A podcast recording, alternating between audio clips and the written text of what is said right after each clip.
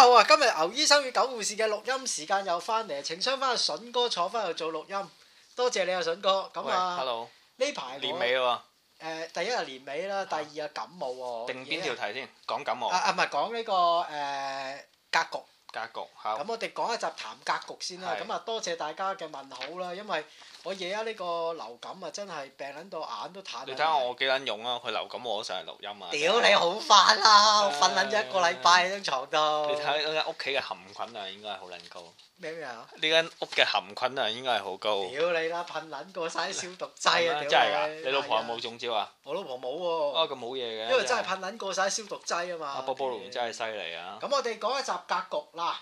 咩叫格局咧？人生係好講格局嘅。嗯，格就係你嘅性格啦，局就係你遇到嘅遭遇就叫局。有啲人就同我講，佢話：喂阿狗，屌你老咩！我人到中年點解而家咁嘅咧？咁樣 我就話呢啲就係叫格局。佢咩叫格局？我話第一你嘅性格問題， 屌你你性格使然又衝動又老撚到 又怕蝕底， 屌你老味遇事誇張，唔係冇事誇張，遇事囂張打牌鬆張啊，梗係會搞成咁啦，屌你！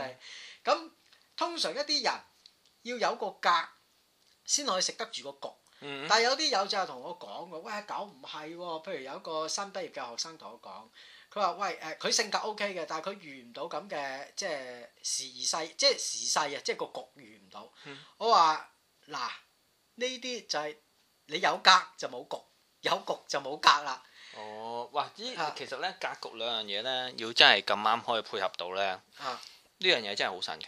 嗱咁講，即係咧大部分叻嘅廚房佬啊啊，都係有格嘅。 有性格但係呢啊究竟有冇一個咁嘅廚房裝住佢呢？嘛，即係呢，誒、呃冇個局好似你我哋就近排你都啱啱講起間甜品鋪係啦係，即係有條友唔知叫咩 Marley 空咁樣，啱啊！咁佢唔好係講啊！屌你嗰度得幾個位啊！你講咧，如果揾唔到我食嘢，我斬死你啊！啊冇屌冇你！唔開唔開 名啦。咁你諗下，喂，佢都講到自己如何如何，啲嘢又好食，啊！但係個局就真係細。誒，但係佢收費唔平喎。佢就喂你唔平啫，屌你唔平你都係貴人哋幾廿個 percent。啊！你然後喂你要撐起一間鋪，你仲要有個咁嘅名佢成咯？家做㗎。哦係咩？你一入到就知㗎啦！嗱，嗰間嘢咧，嗱，我話俾大家聽，喺元朗咧係就有一個誒、呃前酒店五星級大酒店餅部總廚就馬利開空就開一間甜品鋪。我平時食甜品都好撚柒奄尖㗎啦，仲要都好貴嘅甜品鋪，要叉電啦應該。咁嗯，佢用。啊，去啲好貴嘅甜品鋪食嘢嘅我。嗯咁啊，呢間嘢係我食過能夠媲美誒、呃、幾間大嘅誒、呃酒店，譬如誒呢、個 Chris 啊，啊唔係唔係，譬如呢、個誒、呃吉地士啊、誒、四季啊嘅甜品屋嘅，即係嗰啲甜品嘅，好食到真係不得了。咁又有擺盤，又有 decoration，又有味道，個 balance 做得好好。咁啊，連續食咗四次，咁啊誒同 DBS 食誒、呃一次啦。咁啊，同寶寶龍食一次啦，自己走去嚼一兩次， 屌你！咁啊，個老細都咦見到我咁樣樣，都同我出嚟傾下偈。咁咧呢間嘢咧有一樣嘢做得好，就係、個食物嘅平衡感做得好好嗯。咁誒，佢點解成家人做咧？你發覺一樣嘢就係我我自己睇啊，應該係佢攞一筆退休金，或者佢已經退休，嗯咁啊帶埋個仔做，因為嗰、個、誒收錢嗰個女人應該係佢老婆嚟嘅嗯。咁咧嗰個仔咧就點解我話佢係佢個仔咧？直頭一模一樣嘢。 哦，不屌過你直頭算有啦，呢餅印啲印出嚟咁啦。呢啲冇意思，冇冇所謂，因為都冇離開我哋格局呢個題材係啊。啊啊但係你話你話其實一個人啊，你有即係咧誒，即係有時隔食隔，啊你又咁啱有你咁啱個，即係譬如咁講誒，有啲人咧佢係誒個性格好撚衰嘅啊，但係佢有人去幫佢啊，佢有個性格好撚好嘅人喺出邊幫佢接嘢啊嚇，咁然後佢手頭上佢又即係佢手藝係玩得好嘅。啊咁有格有局啦，即係有你個格就可以坐入啲大啲嘅局嗰度。啊咁但係如果你自己誒、呃有啲人呢，佢可能係誒個性格係好性格嘅，但係呢，好似我有個 friend 係有個 friend 肥仔嚟嘅，誒、啊做 video 嘅，啊即係呢行呢，一路做嚟做去，其實我佢嗰手嘢係普通嘅，即係唔啊到而家嚟講我都唔覺得係好嘅，諗法亦又唔叫上升。啊嚇、但係咧誒，呃佢、就係因為個人緣好啊啊嚇、即係好得意嘅就係咧嗱，你可以想象到一個人咧，如果性即係誒、呃性格好啊，個人又夠温柔咧，一定係唔夠堅毅嘅。啊，通常都係嚇啊，即係咧，然後因為佢冇嗰個恒心咧，令到啲嘢變得好好啊啊。咁所以佢就可以，佢就要去，反而咧要借助一啲大啲嘅格局咧，佢擺喺入邊啊嚇，咁就去去用佢自己咯啊。咁佢又會比一般咧喺嗰啲死嘈爛嘈，好似你譬如話你有個 friend 阿梁哥咁樣啊，啊，係咪梁哥啊？梁哥即係閪 咗啦，屌你！唔係唔係梁哥啊 啊，即係嗰個誒喺電影度跟阿彭順鵬拍哦揾食咧。啊啊基哥啊基哥，喂，你好似呢啲死財難砌咁樣，其實呢，你誒、呃你誒、呃有格，但係個局你又坐唔正，二十幾年咯，做呢個係啊，咁可能佢三十年佢會得，但係佢係咪捱到嗰一日咯？啱啊，咁你你誒、呃所以我覺得呢，你個你個人呢，如果你個誒、呃人個性格夠閪，又誒、呃又俾人難頂嘅時候，你其實對自己都係衰嘅。啱啊，嗰啲人， 你對自己衰呢，你走嘢先至會好嘅。啊咁你啲嘢會好嘅時候，你咪可以食個大啲嘅格局咯。但係有冇人將你去擺喺嗰度？我舉一個例子啊，喺格局裏邊非常之咁誒呃好鮮明嘅。嗯話説誒、我有一日睇呢個誒、電視，咁咧嗯就講一個女仔去瑞士讀書，患撚咗唔知咩嗰啲好特別嘅咩纖維癌啊！屌你嗯啲啲，總之喺嗰個大髀內側嗰度有嚿有嚿肉瘤咁，之後係嚿癌症嚟。咁佢屋企住獨立屋嗯。阿爸阿媽俾錢佢去得瑞士讀書，獨女嗱，成家得一個女，你話屋企幾有貨啊？嗯呢啲佢有局，即係佢條命係有局啊，嗯真係有局，但係佢冇格食唔起。嗯，個天要你喺嗰個年紀啊，就算去瑞士讀書都要生 cancer，仲嗯要一樣嘢咩生幾次，鋸到冇得鋸，而家等死屌你！呢啲咪就係有局冇格咯，你嗯食唔起啊！第二就係有局又係冇格嘅，邊個咧？話説有一次咧，誒、搞嗰啲即係我哋誒、即係我我我哋醫院有一啲嘅誒嗰啲叫做濫藥科。啊嗯咁攬藥科咧就有條柒頭皮咧就嚟即係即係做一啲嘅講座諸如此類啦，原來係九巴後人嚟嘅。嗯咁我上網即係 search 咗啲資料，肥仔嚟嘅。咁以前食到即係除咗生蝦一號未食過，就乜都食撚過㗎啦。咁就屋企有錢啊嘛。咁就係因為你有咁嘅局，你冇咁嘅格，你食唔起條水啊！你就算個天俾你一個發達局都好啊，你根本都冇嗰個格調去咬住呢條水，不過咁哦呢你咪焗撚住變導遊咯。但係呢個世界係咁嘅。你譬如好似啊啊誒、即係我哋古代啊，有好多皇帝啊，啊其實都係有咁嘅命水。啊！即係你做皇帝一定係非比凡人，係啊咪先？但係呢，即係本身嗱，你譬如好似萬歷皇帝啊啊，佢本身係個木匠嚟嘅，啊即係中意玩雕刻啊啊。啊嗰啲人話，如果佢唔去做皇帝嘅話，佢應該係個幾好嘅工匠咁樣。啊！咁有啲人呢，就係、有一個皇帝係誒、呃譬如話李後主咁樣，大家聽私人啦，係啦，咁又啊係中意寫下毛筆字啊咁樣啊。即係其實咧，一個人每個人嘅品性啊，佢係咪可以根據佢自己個品性去發展呢？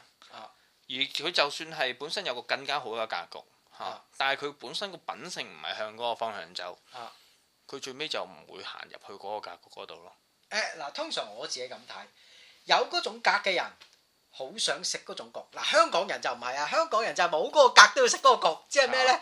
我條魚個口好細，我都想舐嚿大啲嘅魚嚟，但係個問題就係、佢見人哋得啊嘛，人哋屌你嗰條魚個口突然間擘撚大咗，咬撚住，但係吞唔入，佢慢慢吞都得啊！屌，香港人就係呢樣嘢衰，冇咁嘅格要食咁嘅局，或者冇咁嘅局就即係嗱，通常係冇咁嘅格要食咁嘅局啊，有咁嘅局就唔使食咁嘅格啦，或者你去到咁嘅局冇咁嘅格去咬住佢，哦，其實都係㗎，唔係你講啊緊誒有局冇格咧，呢樣嘢其實都好平，好好好常態嘅。啊你譬如話呢，誒、我哋影相最多㗎啦。啊因為誒、呃你個你誒影相咧，好多時做得好咧，你必定係個人要好仔細嘅，啊即係仔細到你要睇一個反光啦。誒、你要睇到個光線個，即係個 light difference，即係即係個光差有幾大啦。嗯啊你要睇而去到譬如話再拉闊少少，譬如話喺風格上面有冇問題啦，嗯大細比例啦、前後虛實啦，嗯一啲係好簡單嘅嘢嚟嘅。但係呢啲你一定要好熟練，成日都睇嘅。啊咁再行後少少睇，哦，個禮儀同文化有冇出現問題啦？嗯譬如話你蒸魚一定唔可以用 rosemary 啊嚇、即係你呢啲嘢一整出嚟就會俾人笑噶啦。啊嚇！呢啲擺菜擺花唔可以咁樣擺，即係正中國人擺法只係擺隻日本人擺還嘅啊，你調轉咗擺又唔撚得嘅。啊啊咁我就會咁睇啊啦，即係你誒、呃你好多人，即係但係而家你知呢個年代好多人都叫影攝影 師屌啊。你老味，即係嗰啲攝影師真係笑撚得甩碌啊！屌你啊！通常咧，呢、個啊攝影師咧，你去做到咁嚴格咧，就係我啊嚟防備人哋嘅出醜啊。譬如話，啊我接到你嘅生意，啊因為我有咁嘅睇，你買我嘅時候咧，你係買我後邊呢一種睇法啊嘛。啱我對於呢樣嘢我好精細嘅。啱然後如果你唔聽我講呢，我就會嬲噶啦。啊點解我會嬲？因為我覺得你唔識嘢咯，你啊違反咗我識嘅知識啊嘛。啊咁樣呢，誒、而而嗰啲嘢係不能放鬆嘅，放鬆咗呢，你只會令到你個客丟架嘅啫。啊啊甚至係佢啲嘢出街嘅時候會俾人笑。啊你嗰時候聽佢講，但係佢會最尾會後悔嘅。啊咁我我覺得誒、但係如果你譬如話呢個年代，你想真正做個攝影師呢，你係需要好多時間去浸翻出嚟噶嘛。好多時間藝術上面浸淫啊一亦其實好多樣嘢啦，藝術啊上邊要啦，人事上邊你要學習啦，喺文化上邊你要啊有有啲修養啊啦。即係你譬如影相，你對光線你已經感受到好似神一樣咁即係藝犀利術家一定係咁噶，藝術家要有幾樣嘢嘅，即係你好 multi 嚟嘅個人，你一定要個人文修養好好啦，睇好多書啦，個人個誒、呃、視覺好高啦，即係個視野好遠啊，個、哲學理念好豐，好好有立足點啦。你立足點唔係話誒你固有嘅立足點，或者啲特別嘅立足點，譬如誒呢、個 Andy Warhol 啦，誒、呢、個誒、呃日本嗰、個、呃、影嗰啲變態相嗰個叫乜撚嘢名啊？方木經緯啊，，荒木經惟啦，嗰啲人哋好有哲學嘅立足點。而家嗰啲撚樣揸部相機啊，叫攝影師嘛，扭兩支鏡頭，好撚得人驚啊！而家攝影師最叻做咩咧？及人群體啦，波啦 啦，約啲女去酒店影完相，可唔可以摷嘢口爆啊？嗰啲喂阿妹俾多五嚿啊！屌你嗱，俾多五嚿你奶嚿底得唔得 啊？屌你，咪就係呢啲咯！屌你老味，市面上就係充斥住呢啲都叫攝影師啊！屌你， 嗰啲係變態佬嚟嘅，基本上嗱，我咁睇啦，即係你你如果係誒、呃你個你其實誒、呃即係有啲人想入呢個局，啊但係你本身個格去唔到。嗱，其實係我諗好多人都有咁嘅經驗啦，啊即係我唔知啦，可能有啲人更加後生啦，譬如我三廿零歲咁樣呢，有時呢，誒、呃以前都會去逼自己睇啲自己冇興趣嘅書嘅。啊嚇、即係因為有啲書係有用噶嘛，啊鹹書就唔需要有用啦，你覺得好睇就得㗎啦，啊咁係啊咪先？即係漫畫書你唔需要啊嘛，啊揭開嘅時候當飯食咁嘅啫嘛。啊！但係譬如話有啲真係有用嘅書，通常都好悶嘅，唔係啊，哲學書唔悶噶。有啲會好悶啊啊。即係咧，你話誒、呃哲學先唔悶啊？咁你睇下你中唔中意睇啲咩哲學啦？咁你啊中意睇緊你中意睇嗰啲咪唔悶咯？咁啊咁係。你睇你自己唔，唔中但係意嗰啲咪悶咯。但係呢個世界嘅眼界係咩嚟呢？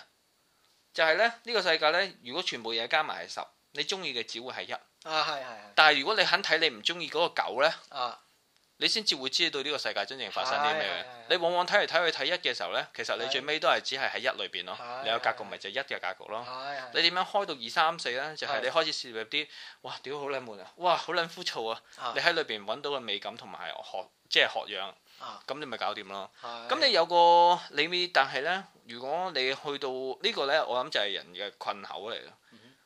你睇嗰啲嘢會好眼瞓， 即係呢，係係呢個係真嘅喂，嗰啲即係如嘢果你話睇嗰啲書嘅時候有條女幫你吹簫咧，就會好啲。唔會即啦。係一路啊吹簫一路睇，你啊你即刻唔明佢講咩啦。我其實而家直頭呢。一路打飛機一路睇。啊直頭開電視啊！即點係解我老婆開電視啦嗯啊，有另外一條聲，我即刻睇唔到嘅。已經咁啊係啊，即刻即係亂咗啦個人。即係咧，你要覺得咧，啊哇！要即刻將嗰個集中力啊，集中為一點，係啊係啊係啊係啊係啊。放晒喺嗰個位，慢慢放晒嗰個消化佢字嗰度啊！屌你。同埋咧，你年紀大咗咧，你對理解咧呢樣嘢咧要求唔同咗。啊係以前係睇咗你就覺得理解咗，係啊係啊。而家睇完之後咧，哇其實我唔係好明佢講咩。 好 睇多次先話你啱啦，你講一樣嘢嗱，打岔你少少。近排買一弗洛伊德個女，咁咧就喺第二次世界大戰嘅時候啊，屌你德軍空襲倫敦，屌你炸撚到兵荒馬亂都好啦。佢個女咧同人哋鬧交，就書信來往咧攞一啲特別嘅渠道去寄啊啲信，仲要即係攞透過啲軍方啊，即係攞啲誒高階啲嘅即係通訊渠道去寄自己嘅私人信件。點解咧？就係因為兩個派別鬧交嘅心理學。我話俾你聽，開頭以為買翻嚟明啦，本嘢電話簿咁厚，睇睇下買多幾本，因為唔明佢裏面講乜啊，之後要攞其他書去解讀佢。以前唔係噶嘛，揭一揭覺得呢個 terms 係咁啊，係咁噶啦，原來唔係。之後再攞其他去睇，哇！屌你買一本變撚咗買十本，睇一睇一頁，第一個 chapter 變撚咗睇二十個 chapter，隻眼啊！屌你老味，直頭跌跌撚咗出嚟，睇撚到成頭都係唔煙係，㗎。所以就啊係你個格，誒你個人嘅興趣咧，控制限制咗呢個格局咯。啊 Ờ, 你見到有啲人對咩嘢都保持住好奇心嘅，係啊，譬如話我啱啱前一排嗰唔日係，我對屎忽窿保持咗好奇係心。咩？咁你哋靚嗰妹啲啊屎忽窿，你咪舐好多嘅咧。 我都想舐好多靚妹屎忽窿，冇靚妹屎忽窿舐啊！屌你，但係你譬如話我啊近排同我朋友去日本咁樣啊，有冇屌靚妹？佢行都冇啦，梗係邊度有錢啦？咁係咪你好啊去你去到誒，佢譬如話行到條街嗰度，喂，你去日本點解唔屌日本妹咧？佢哇！你呢個問題好好低層次喎，點解啊？你知唔知點解個低層次嘅地方就係日本嘅，即啊係稍稍為對日本嘅黃黃因為色嗰度嘅好多北妹啊唔嘛。係啊，啊，啊係日本妹係唔會俾你屌。係啊係啊，唔做係好啊生意。咁咪照你啊咁，你都知道我答案唔兩係萬。嗰陣時，我哋去咧就點咧？就啊俾錢嗰個誒，即係嗰間酒店嗰個啊 wait wait waiter 啊，啊嗰個 reception à? 啊，男仔嚟嘅，叫佢叫咯，哦，叫咁啊佢幫我哋叫咯。咁啊，睇下你俾到幾多錢咯，即啊係一誒睇下先，我記得我上次就跌撚咗一嚿水美金出嚟俾佢咯。哦係咩？咁就 O K 咗啦。咁啊，梗係 OK 咗啦，一嚿水美金，屌你！哦！咁我冇我佢冇講，幾句嘢啫喎。咁我唔會使啲咁嘅錢咯啊。可能嗰個都係賓妹嚟啦，你自己發覺唔到啫誒。假妹嚟嘅，嚇假妹嚟嘅，真正假妹嚟嘅。嚇，啊，佢有身因份為證上俾邊係你。閪閪面，哦，見到。我哋唔係閪口閪面可。能佢最尾用呃佢啊教識埋個北妹上對你叫閪閪妹嘅人，嗰啲戇鳩仔就覺得你係白假妹啦，係嘛？後尾嗰局個中有局屌啊你， 咁撚仆街，屌你啊！啊！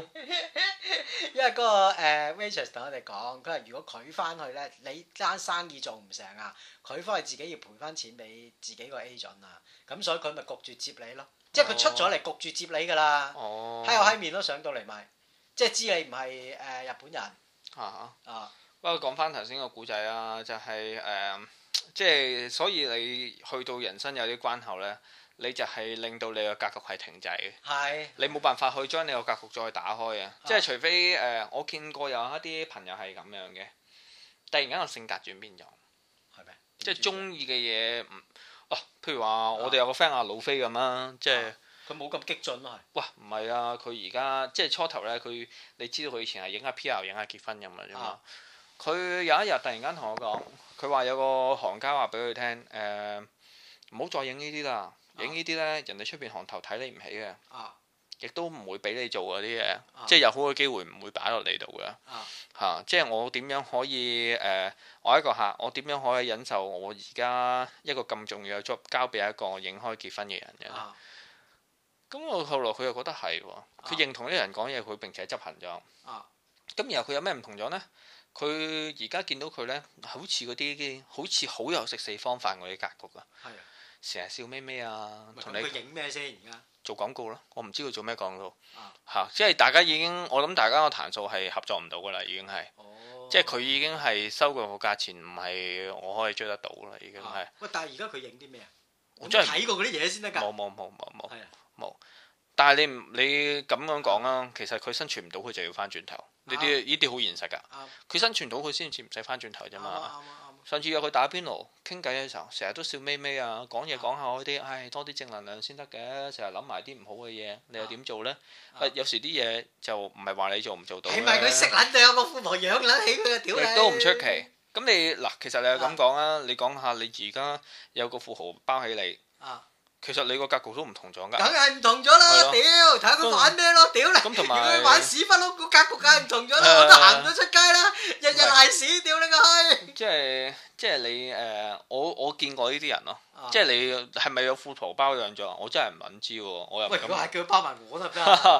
我叫到嘅，我梗係包咗我先啦，我唔夠。 你老味啊佢中意食肥膩嘢啊啊嘛！你諗下呢個 friend 成嚿排骨咁，唔係佢中意食下排骨咧。做人就最緊要有選擇，你唔好啊係全部都係食瘦喂啊咁嘛啊係喎，喂叫佢食下排骨，食下我哋呢啲半肥瘦唔啦，係食 冇頭屌你髮啦。過咧，我咁睇，即係誒、呃另外啊，我仲見過有啲咩人咧誒冇咗嘢做，冇咗份工啊，嚇冇咗份工，個人個格局會變嘅啊嚇，即係咧你原本做開嗰啲嘢咧，你突然間唔同咗咧啊嗱，最明顯咧就係我哋有啲朋友啲細佬妹啊啊，去咗外國讀書嘅啊，翻到嚟個格局係唔同咗嘅啊，另外一種文化浸淫，個人嘅格局又會改變嘅。嗯誒普遍嘅人冇冇，即係其實你住得喺香港，即係蘇文峰真係講得啱嘅，我有時覺得咩啊。佢話香港呢個維多利亞港填窄咗之後呢，啲水流急咗啊嘛啊，啲人急功近利啊嘛。啊！其實香港人係特別急功近利嘅。屌香港人根本就係貪心，我話俾你聽，香港人你屌你貪心啊！全世界人都貪心屌你㗎啦！香港人啦。最衰係咩點咧？解佢特別貪心先？香港人望唔到遠不但止啊，仲係淨係望到眼前嗰啖，食咗先算。嗯第哼一，第二樣嘢香港造就個文化係咩咧？唔肯蝕底，嗯哼呢樣係最撚衰噶，連付出少少都唔得。嗱，你其實咧呢、呢個應該係調翻轉咁講嘅，係咧誒香港咧就係、打工仔唔肯蝕，唔係即係誒老闆期望打工仔蝕底啊，係，外國咧就係、伙計期望老闆蝕底啊嘛，我話俾你聽啊，嗯嗰邊啊真係有完善嘅法律立法去到零剝削。所以人哋唔係零剝削，係唔需要講呢啲蝕唔蝕底啱啊。啊啱啊，你做咩要我我哋打工揾食，我哋做咩要我蝕底啫？啱啊？但係老闆又香覺港唔係啊得嘛我俾錢嚟揾你做嘢，我做咩要你蝕底啫？但係咁咪公道嚟公道去咯啊，但係香港唔係啊嘛，香港人係咩咧？希望我俾一蚊收到個二嗱。係咯。咁你但係你唔可以話，所以你唔可以話 complain 嗰啲人唔肯蝕底咯，而啊係你要人蝕底本身係一個唔啱嘅諗法嚟㗎我嘛話俾你聽，誒誒又打岔少少啊！啊近排誒，琴日就發生咗一單嘢，就係講光復屯門事件。我嗰話單嘢真係好搞笑嘅。阿寶寶龍就講，佢話誒屌啲人咁樣樣，我話根本香港人就係一個好撚老撚土嘅民族。香港大部分嘅人喺邊度嚟㗎？移民落嚟㗎嘛，當年走難，全部都係內地人。嗯啱唔啱先？你唔好同我講，喂，阿九，屌你老味！我走佬嘅時候，誒、六幾年嘅時候喺波斯尼亞走嚟，波你老母啊波！咁你啊嗰啲我頭髮黑色波咁啊，唔可以咁講喎，即係啊你話全部係錯喎，即係譬如話啊我咁樣啦，啊！我肯定係遠。屌你遠語近聞文嚟你啊，大佬啊！咁咪即係唔係全部啦？八九成啦。你咁你修正咗先啊啦。嗱，香港人好多都係上一輩已經係八九成。啊你阿爸阿媽係咪移民落嚟㗎？喺澳門啊，澳門走澳啊門？走過嚟嚇嗰陣時，澳門啦、咁大陸啦、嚇誒香港係一個移民嘅城市。啊嚇，呢個肯定係啦。啊！但係咧，香港人有一樣嘢衰，冇本土文化。香港嘅本土文化係乜嘢咧？急功近利，唔肯蝕底。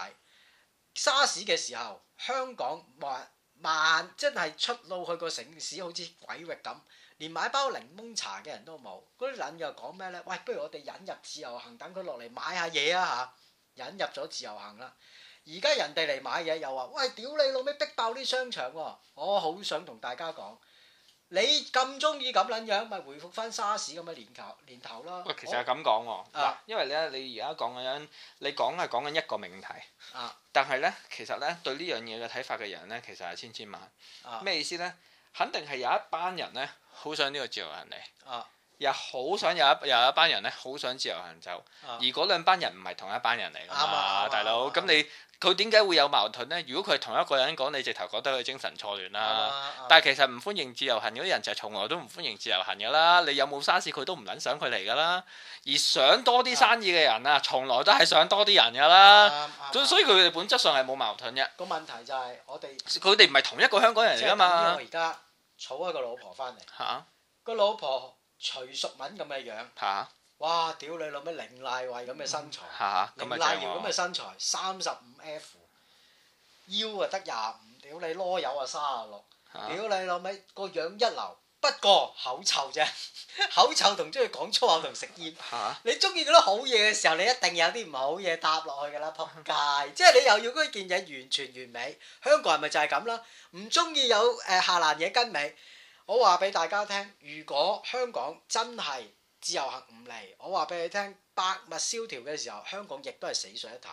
你連維生嘅機會都冇。香港而家有幾樣嘢係冇㗎。第一，香港格局嗱，又講翻格局。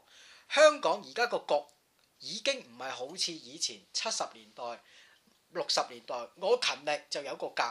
香港而家已經唔係咁嘅格局嘅年代啦。第一，啲資金快嚟快走，益咗嘅係話投資啊、投機業，咁多人做投機啊？我同你起碼唔係啦，係咪啊？我哋係硬骨嗱，咩叫食偏碗飯啦？投資同投機咪其中一個咯，偏碗飯。嗯佢哋真係食偏碗飯㗎，因為呢啲全部都係偏碗錢嚟㗎。嗯啲錢嚟得快，走得快。我哋根本服務性行業就係服務呢啲人。第一，第二樣嘢，誒、更高階啲嘅服務係做咩啊？話做啲酒店業啊，即係實實際際嗰啲話香港嘅有啲咩遊客啊，我話俾你聽，香港已經係融入呢個世界地球村嘅一份子。人哋點解而家外國人會嚟香港嚟得少？去一個城市點會引證你去過呢個城市呢？第一購物，第二樣嘢影相。嗯第一購物嘅時候，我哋個城市化已經好多名牌係美國引入， 或者係啲日本歐力引入。你話人哋嚟有咩興趣啊？第二，你話睇下漁光風漁村風貌， 香港邊條漁村有風貌啊？嗯 你話第三樣嘢，你逼佢喺度消費，嗰啲消費同我屋企嗰啲消費、eBay 啲消費一撚樣，我使乜嚟消費啊唔係，但係其實咁講，即係咧誒，你講話其實嗰啲人唔嚟，啊？或者係誒冇錢撐唔起呢個城市咧，啊嗯其實就應該咁講嘅，因為其實呢啲即係咁講，你而家你屋企冇你冇錢，啊你去銀行借錢，啊啊，但係借完你最尾都要還嘅咁係錢，係咪？係啊咁而你放大咗嗰個生活咧，即係你原本你得一百蚊嘅啫，啊你而家用用緊三百蚊嘅生活，係屌！但係你呢個唔長久噶嘛。係嗱，但係如果你最尾原本係一百蚊，你而家萎縮啦，剩翻十蚊啊，你就會諗十蚊嘅生存方法啊嘛。係你唔係去將繼續過三百蚊嘅生活啊嘛。係咁而家你由三百蚊嘅生活萎縮到去十蚊嘅生活，你梗係好難頂啦。係所以當你發現你個經濟咧已經支持唔到你用三百蚊嘅生活嘅時候咧係，你應該諗辦法去縮皮縮到變十蚊嘅生活方法啊嘛。係你唔係咧去揾大耳窿借多兩百蚊翻嚟 keep 住三百蚊呢個係方法啊嘛。係呢個係美國佬嘅方法嚟咯。咁而家咪全球幫佢還緊債咯。係啊係啊，所以你話喂，你話嗰啲自由人嚟唔嚟啊？誒嚟咗係咪好啊？嚟咗咁啊，短期裏邊肯定係好嘅。係係啊，因為你唔使經歷嗰個陣痛嘛。啊你本嚟由陣痛，仲轉變為呢、個誒、呃、錢多撞添。係但係嗰個錢唔 sustainable 咯，係。即係你唔會諗住下個月再、下個月再、下個月再、下個月。而家大家最驚咩？嗰、個錢突然間冇咗，係咁有啲人咪屌咯，係，係又屌政府咯，政府話我死啦！我哋而因為家香港已經個格局係培育唔到一啲本土嘅誒經濟。你咩叫嗱七幾年嘅時候有啲香港生產啦，嚇而家香港有咩生產？冇噶啦咪，係咯，你好識講啦，冇咁㗎你啦。咪要你你自己喂你即。係香港生你產所工有人你㗎。你所有嘢啊要轉會轉型啊嘛！啊你如果唔即係你今日你唔係已經已經誒冇咗自己本土嘅生產啦，啊你而家剩翻嘅嘢唔夠你自己生存嘅時候，其實你就會轉㗎啦，唔轉你啊咪會死咯。係喂，呢個世界係有所謂有個自然嘅法則喺度㗎啊啱啊嘛啱，你唔會永遠都生存㗎，啱你唔會永遠都得㗎。啱係啊，你如果靠借嘅，你仲會快啲唔得添，你唔啊得嘅時候會仲慘。啱係嘛？你其實你咪喂，你最尾搞唔掂，你香港人咪做內勞咯，輸入翻去啊誒，內地唔啦。係啊，你係啊，你去翻菲律賓打工得唔得嘅啫？係你實會諗到呢個計誒，㗎。以前我有啲老友咪去菲律賓打工咯。有最多人去咩啊？誒，嗰個叫做咩啊？羅誒州，非洲，非洲有個地方做衫嘅，哦哦哦，係啊，嗰個叫叫咩啊？啊，係啊係啊，噏到口唇邊啊，係啊，非洲嘅地方做衫㗎。馬誒，馬馬達加斯加係啊係啊，馬達加斯加。以前啊，香港好多人去以色列、去馬達加斯加，啊，你唔你香港你本土生存唔到，你啲人會走啊係嘛。。係係係喂，你唔喂，而家仲有冇人去馬達加斯加？有有啊有有哦誒馬尼拉、馬嚟啦，係啊。馬達加斯加。啊，菲律因為賓因為啲衫啊嗰啲做冇 quota 噶嘛，啊全球係得得嗰個帽啫嘛。去晒土耳其、越南啊、馬達加斯加。啊啊喂，咁你要咁睇喎，你唔得嘅時候你自己會轉。你而家唔係應該諗辦法去令到呢個地方唔死喎，而係令到呢個真正嘅辦法係令到呢個地方慢慢死，等啲啊人有時間去轉型，啊同埋 notice 佢哋。喂，而家呢個地方唔掂啦，你自己啊快啲諗掂佢。啊！做政府係咁噶啦，唔通咩啊？讓你食，讓你過世啊？我睇咗一本差唔多超過三千年嘅書啊，叫做《馬魯法典》，有一句説話非常之經典嘅。啊咩叫政府？政府就係當我當一個入咩叫有責任嘅政府啊！我唔記得講咩叫有責任嘅政府，就係、我承擔咗你嘅稅收之後，我會提供一個安全嘅誒、呃、貿易環境、安全嘅生活環境、健康嘅生活環境俾你。咩叫健康嘅生活環境？即係健康嘅食水啦，唔會屌你老味屌嗰頭黑死病，屌你元朗有疫症，屌你大老佬味你屯門有黑死病，你知唔知旺角嗰度你有嗰霍啲亂，嗰啲寫法典嗰啲人咧啊，通常都係用自己一一廂情願最好嗰個狀態唔係寫。咁呢喂，個天堂啊咩 啊，可可蘭經啊嘅話，你自己戰瓜仔就差二個處女俾你 啦。你聽我講，但係你起碼真係正常啊嗱。如果你香港兵荒馬亂，屌你老咩元朗又黑死病啊，屌你旺角又天花啊，屌你開出嚟啲水喉水臭嘅屎水嚟嘅，你屙嗰啲就係泵翻上俾你飲，你點會納税嘅政府？但係佢而家就係、香港嘅政府就差唔多係咁，仲加你個袋夾生腸添，屌你！係咯屌你老味，我哋今集講就係咁多。啊拜拜拜拜。